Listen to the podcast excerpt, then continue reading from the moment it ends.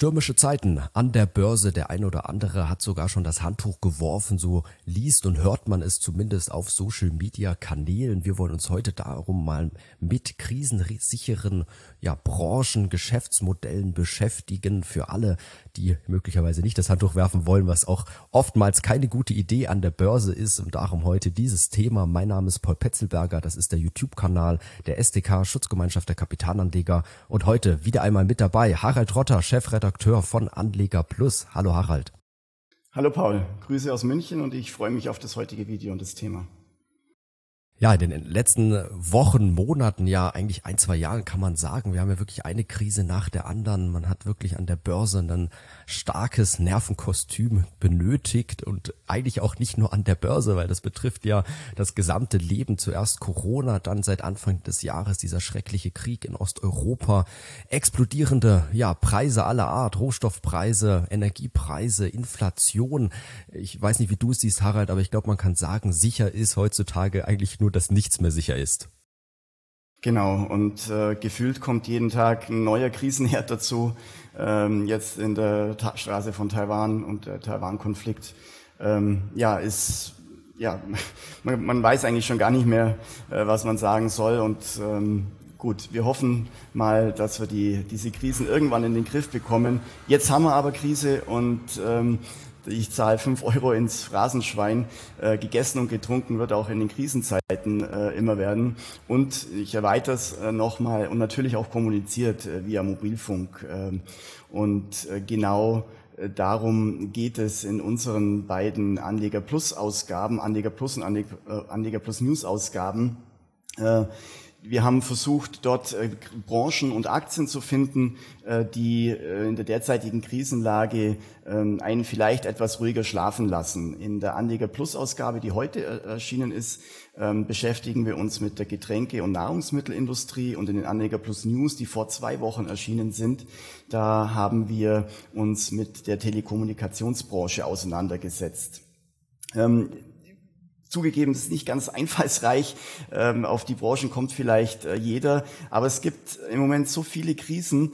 Ähm, die Produktionsprozesse und Absatzkanäle weltweit sind untereinander so vernetzt. Und es ist schwierig vorherzusagen, ähm, welche Branche, welche, welches Unternehmen wie äh, getroffen wird. Grob kann man das schon, ist das schon immer möglich, aber im Detail eher schwierig.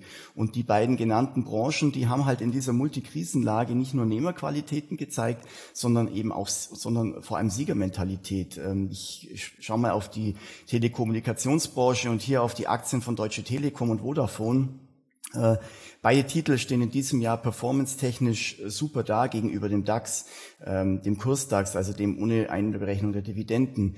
Der äh, hat es nämlich in diesem Jahr nur oder äh, kommt in diesem Jahr nur auf ein Performance von minus 17 Prozent, äh, während die Telekom-Aktie ein Plus von 19 Prozent aufweisen kann und Vodafone immerhin noch ein Plus von 11 Prozent. Dazu haben beide Titel hohe Dividendenrenditen und das ist nicht das einzige Pfund, womit die Aktien punkten können. Mehr dazu kann man, wenn man will, in unseren Anleger Plus News nachlesen. In der aktuellen Anleger Plus Ausgabe ähm, da haben wir uns mit der Nahrungsmittel- und Getränkebranche ähm, auseinandergesetzt und haben da mal 18 Titel, es gibt viel mehr, aber wir haben uns 18 Titel herausgesucht und äh, immerhin 14, äh, 14 Aktien, 77 Prozent davon äh, konnten den Kursdax in diesem Jahr auch hinter sich lassen.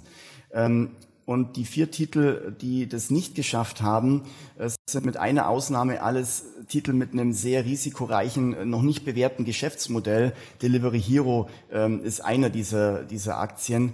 Ähm, ähm, aber in diesem Video wollen wir uns jetzt nicht mit diesen vier Verliereraktien auseinandersetzen, sondern wir haben uns beide ja Titel herausgesucht, die besser als der Markt gelaufen sind, als der DAX in dem Fall, aber auch nicht unbedingt äh, komplett überzeugt haben, performance-technisch in diesem Jahr. Ähm, das ermöglicht aber ja durchaus Chancen äh, auf Kursgewinne, wenn es dann ähm, vielleicht auch wieder äh, breiter nach oben geht. Also mehr als 18 Unternehmen in der neuesten Anleger Plus Ausgabe, die krisenresistent sind und auch in den Anleger News gerne mal vorbeischauen.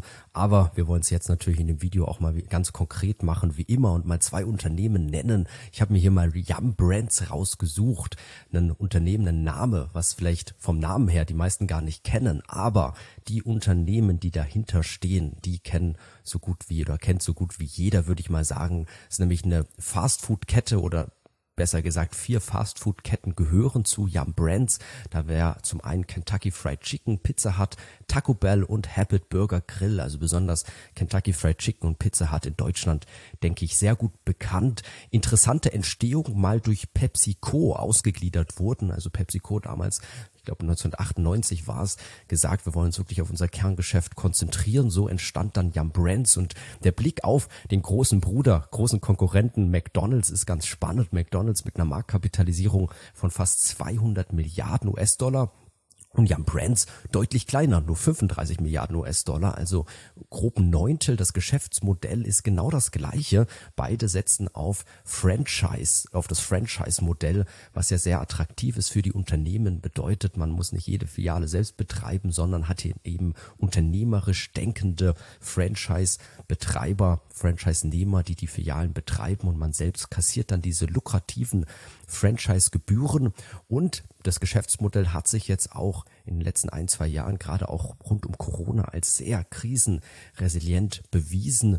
Was haben die Kunden gemacht? Man konnte vielleicht nicht mehr reingehen oder nur stark beschränkt. Es wurde einfach mehr Drive-In in Anspruch genommen oder eben auch sich Sachen liefern gelassen von den Fastfood-Ketten. Und darum ist der Umsatzeinbruch auch wirklich sehr gering gewesen im Corona-Jahr. Jetzt 2021 hatten wir sogar einen Umsatz wieder höher als das Vor-Corona-Niveau was denke ich sehr beeindruckend ist, ein Umsatz von 6,6 Milliarden US-Dollar, ein Gewinn von 1,58 Milliarden US-Dollar und da sieht man auch wirklich enorme Marge, 25, 30 Prozent irgendwo so in dem Dreh, also das kennt man ja eigentlich nur von IT-Software-Unternehmen, Cloud-Unternehmen, solche Margen, aber nein, Fast Food eben auch ähm, hohe Margen, aber darum natürlich die Aktie jetzt auch nicht spottbillig wie vielleicht andere. Wir haben den KGV 2021 von knapp 27 und eine Dividendenrendite von 1,4. Also man bezahlt natürlich auch für dieses breite, stabile Geschäftsmodell. Aber ich denke, eine interessante, ja, vielleicht Alternative oder Ergänzung auch zu McDonalds im Depot und halt auch wirklich spannende Wachstumsraten hier in diesem Bereich. Ähm, ich habe eine, eine Aktie rausgesucht, die ist äh, gleich groß ungefähr wie deine, kommt auch auf eine Marktkapitalisierung von 35 Milliarden Euro. Ähm, die hat ihren Umsatz äh, ähm, von vor Corona bisher noch nicht erreicht und äh, da liegt, liegen auch die Probleme, die man am Aktienkurs dann auch ablesen kann. Es geht um den äh, Lebensmittel- und Getränkekonzern Danone aus Frankreich. Äh, den Namen hat bestimmt jeder schon mal gehört äh, oder gesehen, wenn er durch den Supermarkt und die Regale gewandert ist. Ähm, und die, das Schöne auch an dieser, vielleicht ist noch als vorneweg, ähm, bei dieser Nahrungsmittel- und äh, Getränkeindustrie ist, äh, man hat sehr viele Vergleichsunternehmen, ähm, mit denen man äh, sein eigenes oder sein Investment ein bisschen abgleichen kann. Bei Danone ist es zum Beispiel Nestle, die auch so ein bisschen ähnlich aufgestellt sind.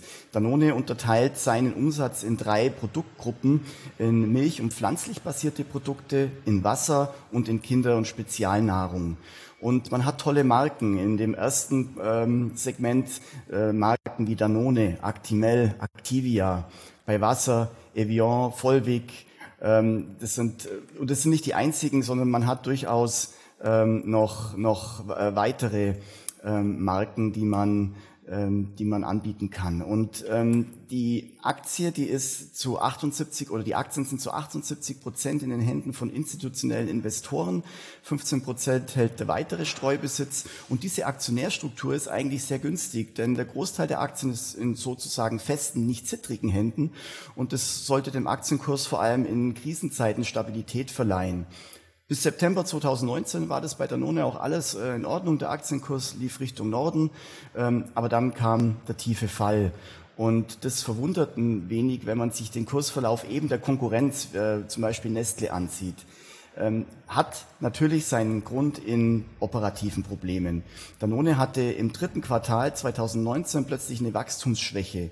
2020 kam dann Corona dazu Äh, zwar lief das erste Quartal noch äh, sehr gut wegen Hamsterkäufen, aber dann ging der Umsatz im zweiten Quartal sogar zurück. Ähm, kann man sagen, ja, Corona äh, ist doch normal. Nee, ist es nicht. Äh, Nestle hat äh, im gleichen Zeitraum zwar ein geringeres Wachstum an den Tag gelegt, aber immerhin ist man noch gewachsen. 2021 kamen dann interne Querelen dazu. Der Danone-Chef, dem wurde von den institutionellen Investoren vorgeworfen, dass er sich zu wenig um das operative Geschäft kümmert, ähm, aber dafür umso mehr um die eigene Außendarstellung. Und 2021 ähm, bekam man Ende des Jahres dann auch Probleme mit der anziehenden Inflation. Man hatte vorher schon mit Rohstoff, äh, hohen Rohstoffkosten und ähm, Lieferkosten zu, zu kämpfen, hatte das aber noch auffangen können. 2021 ging es nicht mehr. Man konnte ähm, die, die höheren Kosten umsatzseitig nicht weit, äh, äh, konsumseitig nicht weitergeben. Und die Renditekennziffern gingen äh, nach unten äh, gegenüber den Vorjahren deutlich.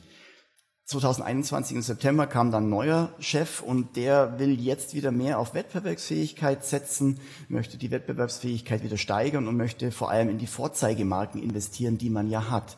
Und das zahlt es sich jetzt schon im ersten Halbjahr 2022 aus. Man ist da solide äh, durchgekommen und erwartet nun in diesem Jahr ein Umsatzwachstum von fünf bis sechs Prozent und eine operative Marge von zwölf Prozent. Die Analysten haben das in ihren Prognosen adaptiert, erwarten einen Umsatz von 27 Milliarden Euro. Damit wären wir wieder über, über Vor-Corona-Niveau ähm, und eine Nettomarge von 6 Prozent. Äh, 2019 lag die bei 7,6 äh, Prozent.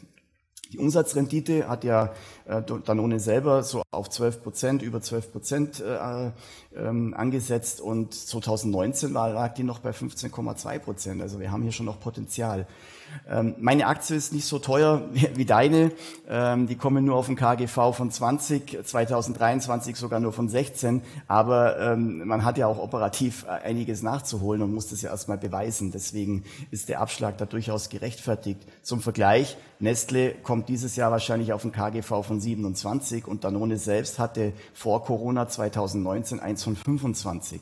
Also man hat Potenzial auch in dieser Aktie, die in diesem Jahr zwei Prozent im Plus liegt, den DAX outperformt hat, aber eben nicht äh, zum Beispiel den Konkurrenten Nestle. Ähm, wenn man sich die Charts einmal anschaut. Und wenn man, wenn man das operativ, wenn man die operativen Probleme in den Griff bekommt, denke ich, ist es langfristig eine gute Aktie, die einem jetzt ein niedrigeres Einstiegsniveau bietet.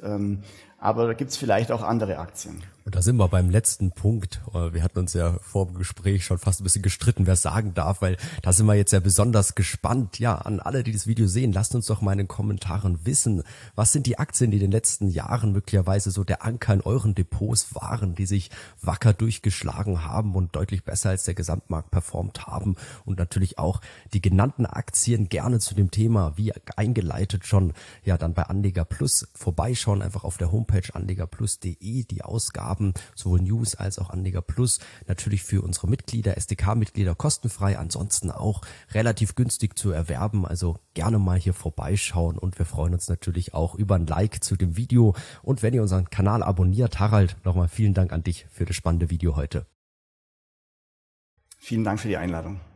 Und wir freuen uns bei der SDK hier auf unserem YouTube-Kanal auch immer wieder tolle Interviews führen zu können mit externen, beispielsweise Vorständen hier von großen börsennotierten Unternehmen. Letzte Woche hatten wir den CEO Dr. Martin Siddiqui von Pacifico Renewables Energy zu Gast, wo ein spannender Deal ansteht. Pacifico beabsichtigt, die Wind- und Solarparks an die Clearweiß AG zu verkaufen, die übrigens auch in der heute erschienenen Anleger Plus Ausgabe kurz erwähnt wird, dieser Investment Case. Also wen das Thema interessiert, erneuerbare Energien, Wind, Solarparks, da entsteht vermutlich der zweitgrößte hinter Encarvis, der zweitgrößte grüne Stromerzeuger am deutschen Börsenparkett. Gern mal bei dem Video vorbeischauen, natürlich auch bei den anderen Videos auf unserem Kanal. Bis zum nächsten Mal.